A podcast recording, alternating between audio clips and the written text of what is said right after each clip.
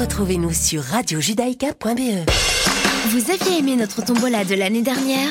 Radio Judaïka frappe encore plus fort cette année avec une super tombola.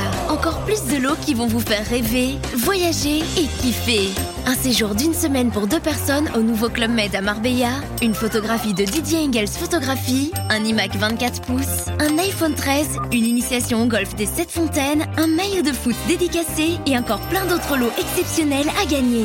Pour acheter vos billets, rendez-vous sur billetweb.fr slash super-tombola-radio-judaïka. Prix du billet 25 euros, prix d'un carnet 200 euros. N'oubliez pas, plus vous achetez de billets, plus vous avez de chances de gagner. Bonne chance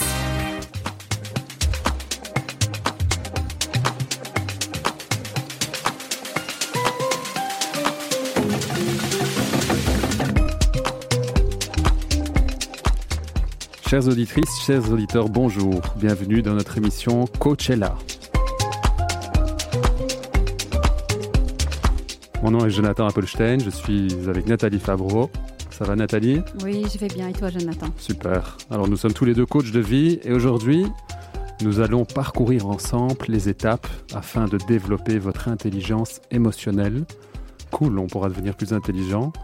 Et puis nous parlerons des trois formes de stress issues des neurosciences. Mm. Et on sera moins stressé en même temps. Voilà, tout ça pour vous, chers auditeurs.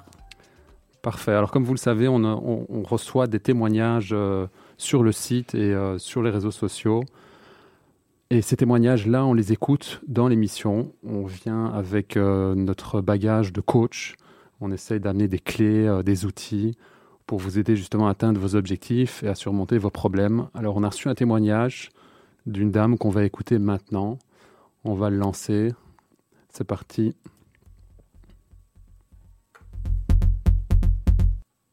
Bonjour à tous. Euh, alors mon problème à moi, si c'est un problème, c'est que je suis quelqu'un de très émotif, très sensible, euh, qui a beaucoup de mal à interagir avec euh, les gens extérieurs. Et là, ben, en l'occurrence, dans mon travail, euh, j'ai beaucoup de mal à interagir avec mon patron.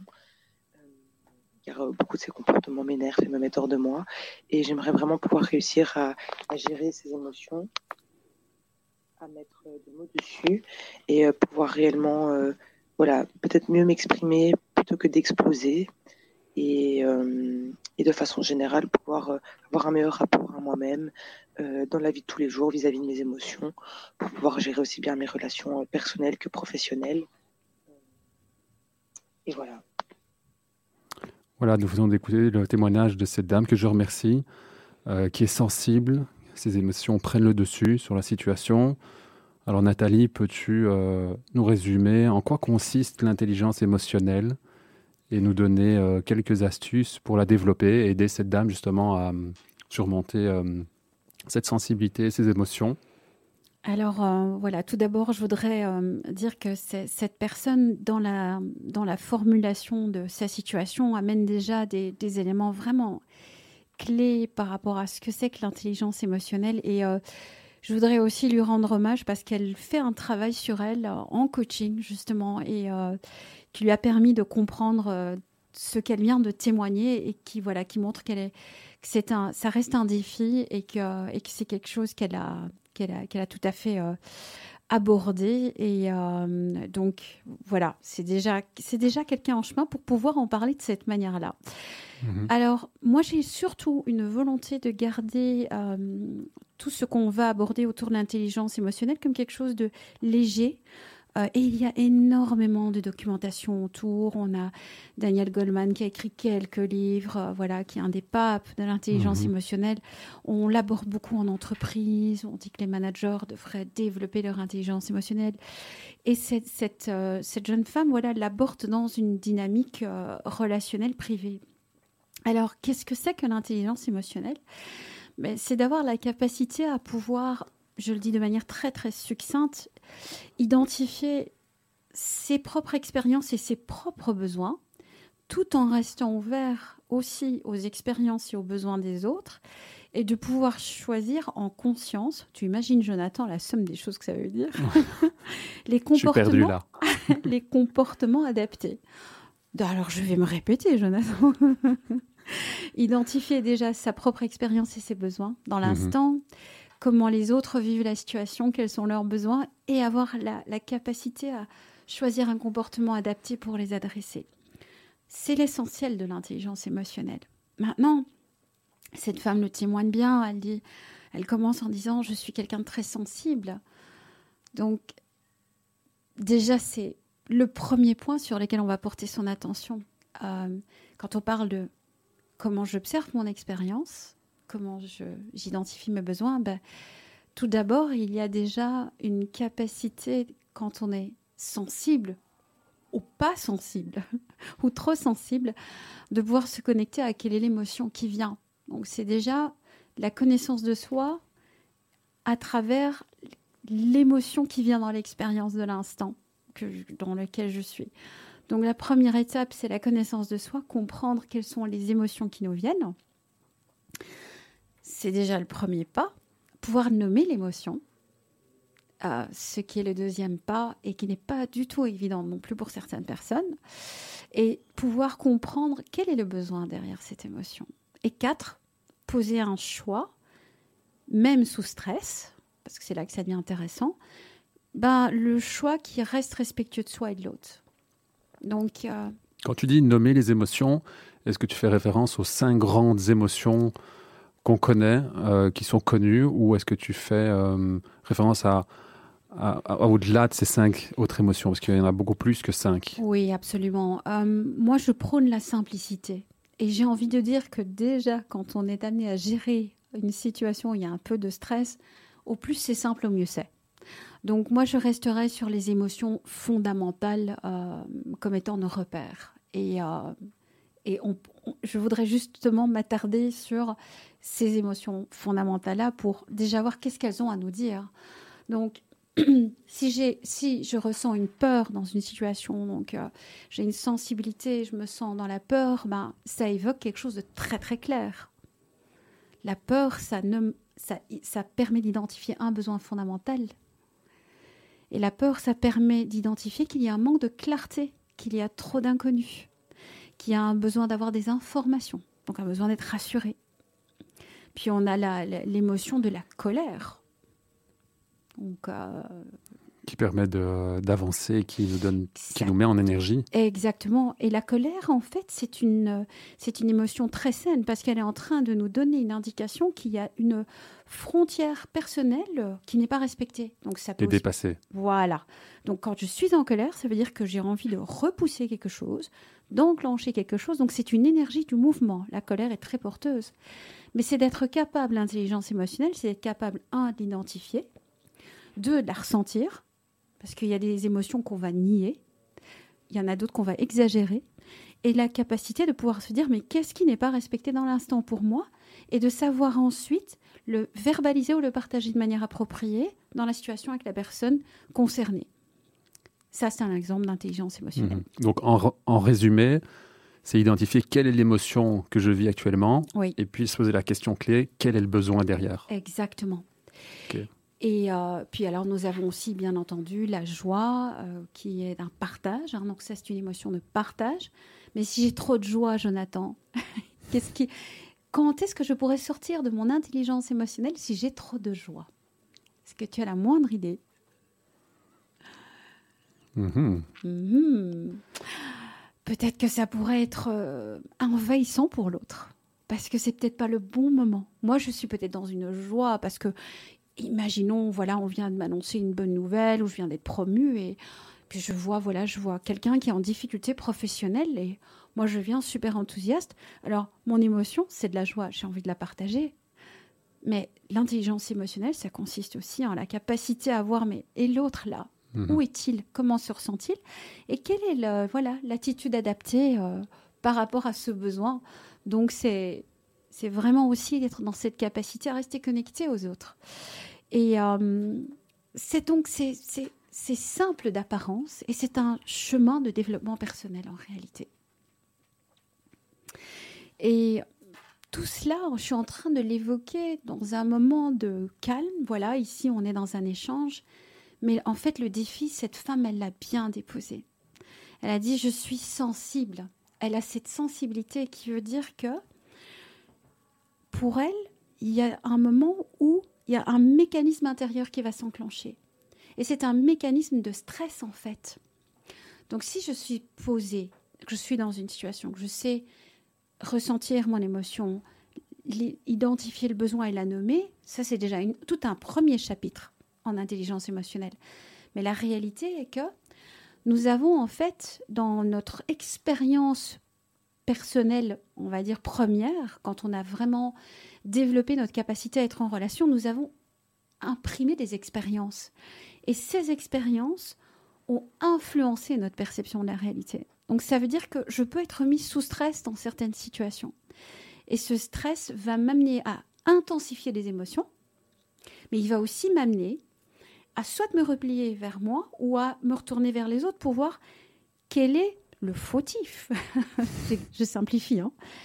Et je pourrais donc soit prendre trop de responsabilités sur moi en me disant oh, oh zut, c'est de ma faute, et voilà, et alors on, embarque.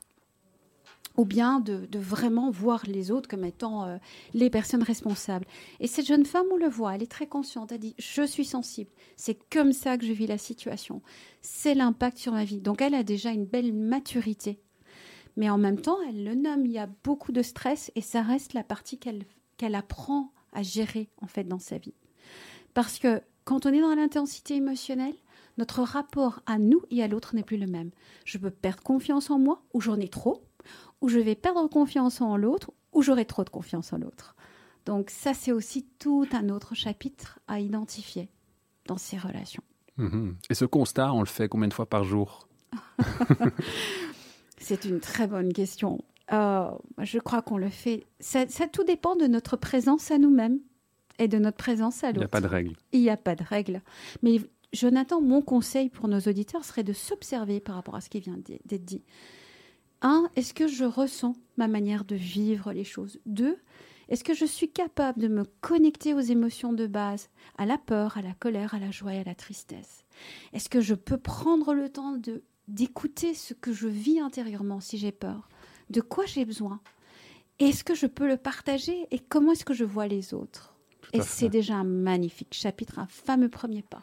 Waouh, bien résumé. Chaque émotion a un signal à nous donner et autant l'accueillir, l'écouter et puis en prendre action. Super, sur cette belle réflexion, restez avec nous sur Radio Judaïka. Dans la seconde partie de l'émission, nous aborderons les trois formes de stress expliquées par les neurosciences. Mais, cela, mais avant cela, on va retrouver euh, Zamin Razi, sa popularité découle d'une production justement intensément émotionnelle. Alors écoutons ça maintenant et euh, retrouvons-nous pour la seconde partie de l'émission.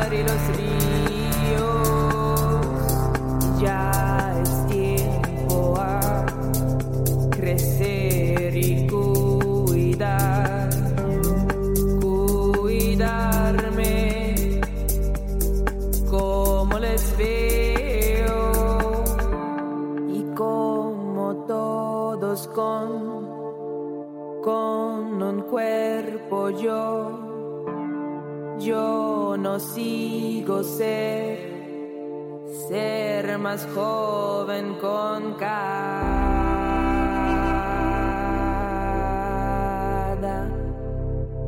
con cada círculo.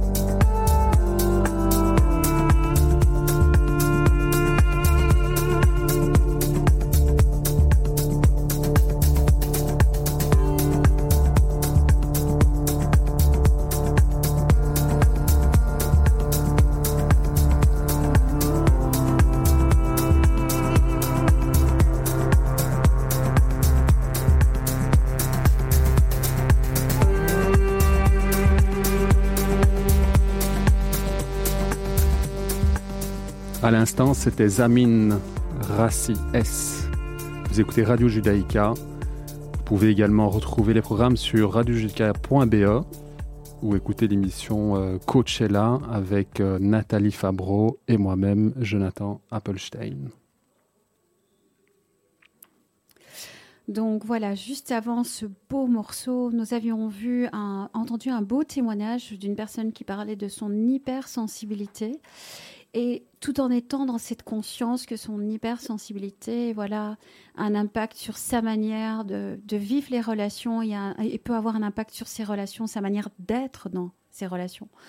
Donc, euh, on, a, on a exploré la, notion d'intelligence émotionnelle parce que c'était vraiment le, cœur de, ce témoignage. C'est l'intelligence émotionnelle, c'est ma capacité à pouvoir identifier quelle est mon expérience dans l'instant, quelles sont mes émotions, quels sont mes besoins par rapport à voilà, cette situation de pouvoir identifier ce, que l'autre vit, s'il y, a une autre partie qui est là, qu'est-ce que l'autre vit, quels sont les besoins de l'autre, et de pouvoir euh, interagir avec des comportements qui, respectent les besoins et les émotions respectives. Alors voilà, ça a l'air d'être très léger et facile à appliquer, mais ce qui intervient souvent euh, et qui rend cela plus particulièrement difficile, c'est le facteur stress, car c'est ce sacro-saint stress qui va intensifier les émotions que l'on vit, qui va nous brouiller le cerveau et qui va nous amener à revenir vers certaines stratégies plus instinctives dont Jonathan va vous parler dans un instant. Jonathan, qu'est-ce que le stress? Alors dans environ 90% des cas, le stress a comme origine le film qu'on se fait. On imagine ce qui va arriver, ce que l'autre va penser, etc. Alors la formule donnée par les neurosciences sur le stress est la suivante. Stress est égal à stresseur multiplié par stressabilité. Alors j'explique brièvement ce que ça veut dire. Un stresseur, c'est quoi? C'est un déclencheur, donc c'est un facteur extérieur, comme une situation, un individu, un événement, un commentateur négatif. Euh, un stresseur, ça pourrait être par exemple le fait d'arriver en retard. Pour certains, c'est un stresseur. Donner une présentation, ça peut être un stresseur. Euh, se rendre à un rendez-vous, euh, un date, ça peut être un stresseur, etc. Et est-ce que par exemple un certain regard d'une personne pourrait devenir un stresseur? Une, une, personne en soi peut être un Mhm. stresseur pour quelqu'un. Ouais. Donc euh, en effet, Oui, un regard ou euh, ouais. juste la Mhm. présence de quelqu'un peut être un stresseur. Donc ça c'est stresseur. On le multiplie par la stressabilité. La stressabilité c'est notre réaction vis-à-vis de ce stresseur. Donc c'est un facteur intérieur. Par exemple, euh, notre besoin insatisfait, notre aversion, notre résistance au changement. Donc là, euh, c'est vraiment personnel, c'est unique, et c'est comment est-ce que nous, est-ce que nous allons réagir par rapport à, à ce stresseur. Donc ça, c'est la stressabilité. Bref, nous réagissons pas tous de la même façon et nous stressons pas chaque fois non plus. Cela dépend du contexte et de notre état d'esprit. Alors, lorsqu'une personne est stressée, trois choix s'offrent instinctivement à elle. La première, c'est la fuite. La seconde, c'est la lutte. Et la troisième, c'est l'inhibition ou l'inaction. Mhm. Est-ce que tu veux une courte explication sur ça? Ah oui, absolument. Ok. Ça, je pense que ça mérite vraiment d'éclaircir. Surtout que c'est chouette de savoir qu'on a trois possibilités. Ça, ça, ça standardise un petit peu les comportements. Je pense que ça doit rassurer nos auditeurs et ils vont se retrouver dedans. Tout à fait. Alors on va planter le décor, on va essayer de simplifier euh, l'explication. Alors imagine-toi Nathalie, tu marches dans la savane et euh, tu aperçois euh, un tigre. Mhm. Et le tigre euh, te regarde méchamment. En fait, tu as trois possibilités. Là, j'ai un rire nerveux, hein, je te le dis déjà. Ouais. Donc, euh, tu seras peut-être dans une euh, forme de, de fuite. Euh, mais soit donc tu fuis, donc tu cours, Mhm. tu t'échappes, soit tu décides de lutter, c'est-à-dire que tu vas vraiment te confronter au tigre, soit tu fais le mort, c'est-à-dire que tu, euh, tu te mets au sol, tu fermes les yeux Ouais. et tu fais semblant que tu es morte. Ce qui est une stratégie biologique de survie fondamentale. hein. Tout à fait. Ce sont Ouais, trois en fait, fait. stratégies de, de survie. Alors toi, tu ferais quoi si tu étais dans cette, euh, face à ce Euh, tigre alors- En fait, c'est intéressant parce qu'au moment où tu évoques tout ça, j'ai mes muscles dorsaux qui se tendent. Donc, ça veut dire qu'il y a une volonté de me lever de cette chaise, de m'enfouir. Et c'est dingue parce que je me dis, je, je me rappelle à l'ordre en me disant non, non, je suis dans un endroit sûr. Euh, ma, première, ma première stratégie serait de fuir et pourtant elle serait peut-être pas la plus intelligente. Mais Mhm. ce serait ce qui me viendrait. Alors on dit qu'on dit quand on est face à un chien agressif, on pisse dans son froc. J'ai jamais essayé, mais euh, c'est peut-être une autre stratégie que les neuroscientifiques n'ont peut-être pas encore évoquée. On leur demandera. Par contre, voilà, en séance de coaching, euh, quand on parle de stress, évidemment, on n'est pas face à, un- à une problématique physique, à un problème euh, face à un animal, etc. C'est plutôt des, stresseurs qu'on a évoqués tout à l'heure. Alors j'essaye avec le coaché d'identifier quelle est une situation particulièrement stressante pour le coaché. On en a écouté un dans, le témoignage, mais surtout quelle est sa principale réaction en situation de stress? Alors pourquoi est-ce qu'on identifie euh, la, réaction du, coaché pour essayer de comprendre dans quelle zone il se situe? Est-ce qu'il est en fuite? Est-ce qu'il est en inhibition?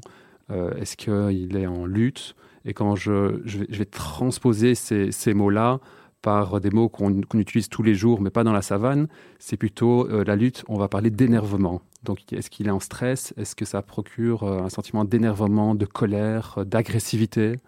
Par exemple, je connais des personnes, quand ils arrivent à l'aéroport, ils sont stressés au niveau de le vol et ils sont assez agressifs par rapport au, au, au checking ou au steward, peu importe. Ils sont dans un, dans une, dans un stress de lutte.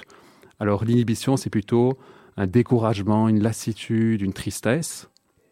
Et la fuite, c'est quand on a peur, on a honte, on est en confusion, on court dans tous les sens.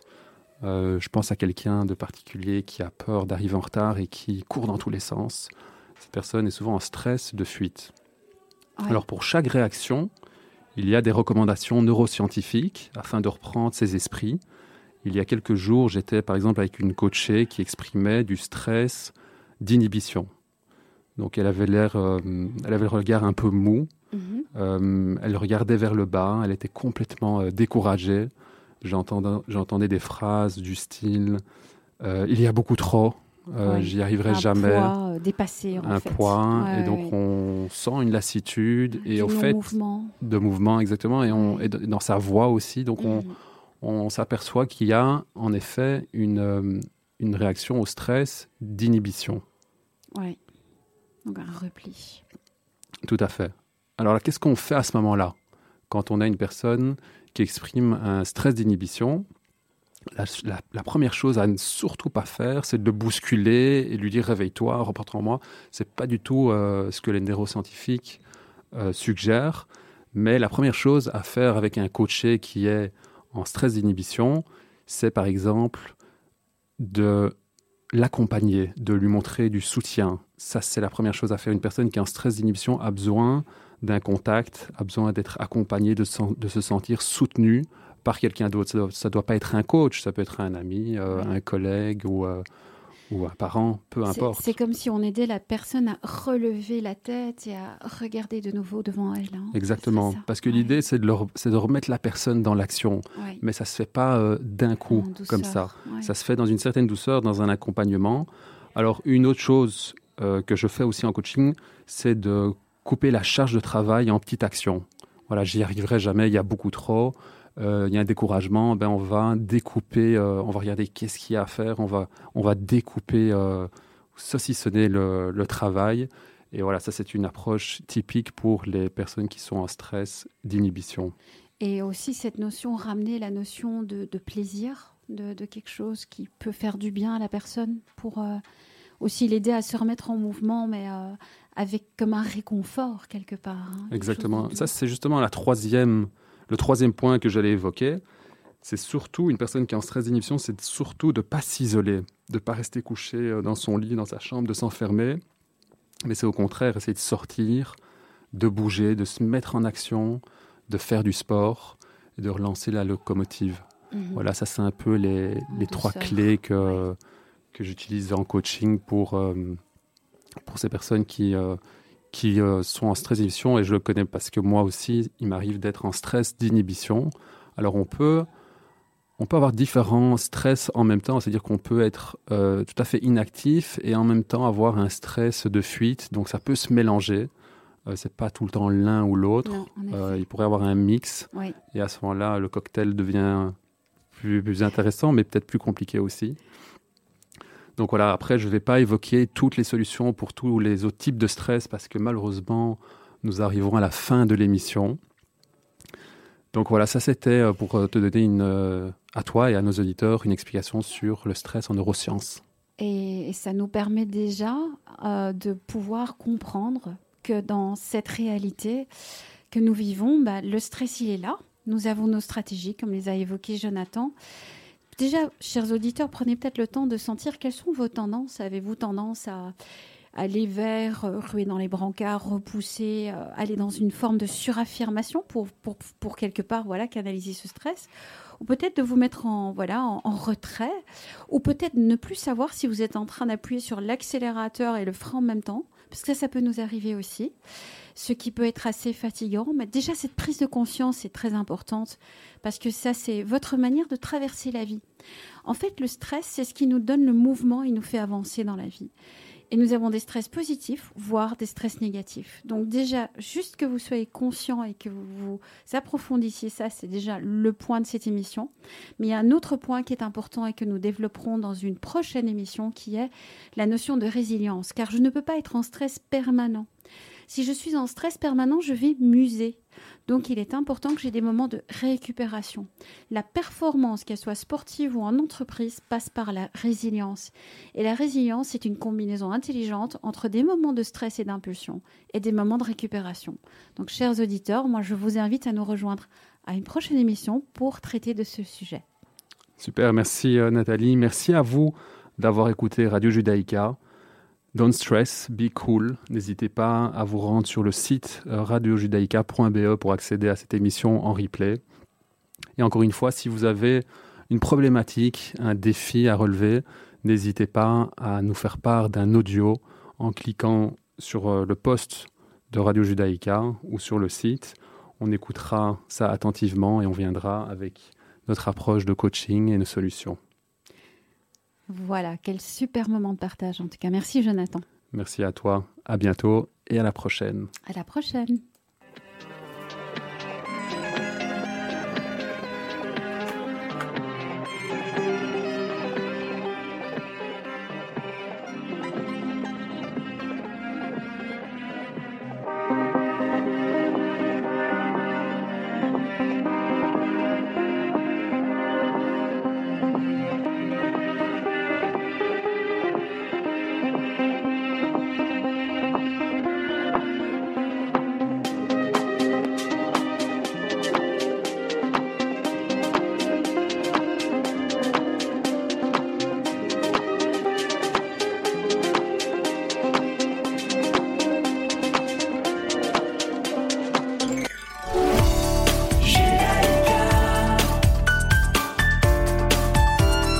Judaïka 90.2 FM.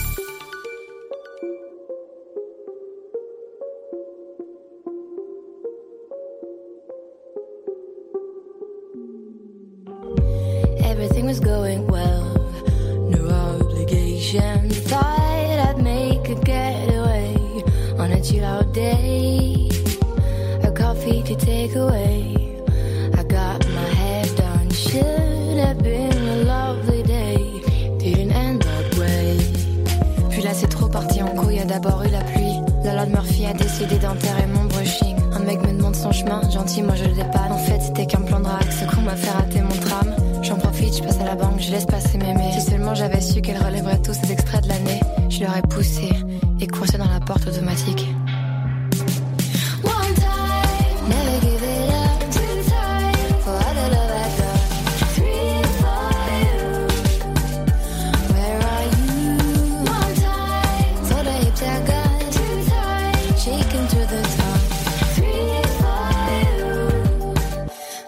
You too.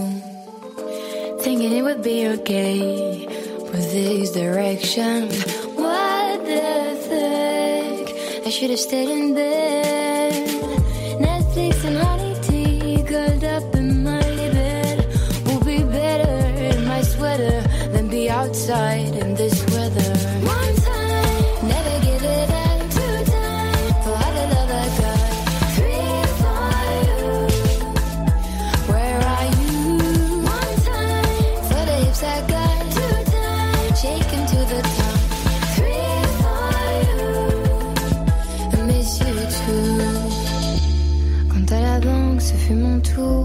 Que je me suis dit qu'il était temps. J'ai vite compris que c'était pas mon jour. C'était écrit sur cet écran. Que Murphy voulait ma peau. Ce retrait est impossible pour cause de soldes insuffisants. C'est Murphy qui l'a dit.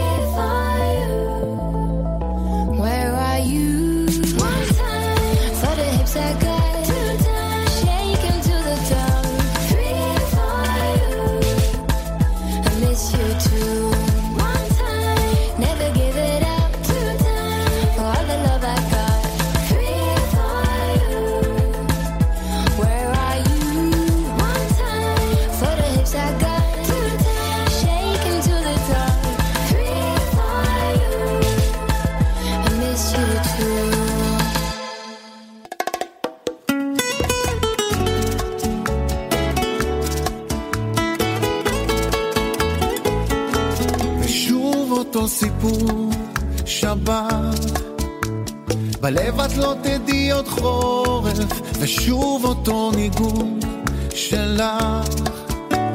נותן לך נשיקה בעורף, אני קורא לך, קורא לך. לא מפחיד איתך אותו דבר, אני אומר לך, אומר לך, ושר. נשבע לכם כמוני מאושר,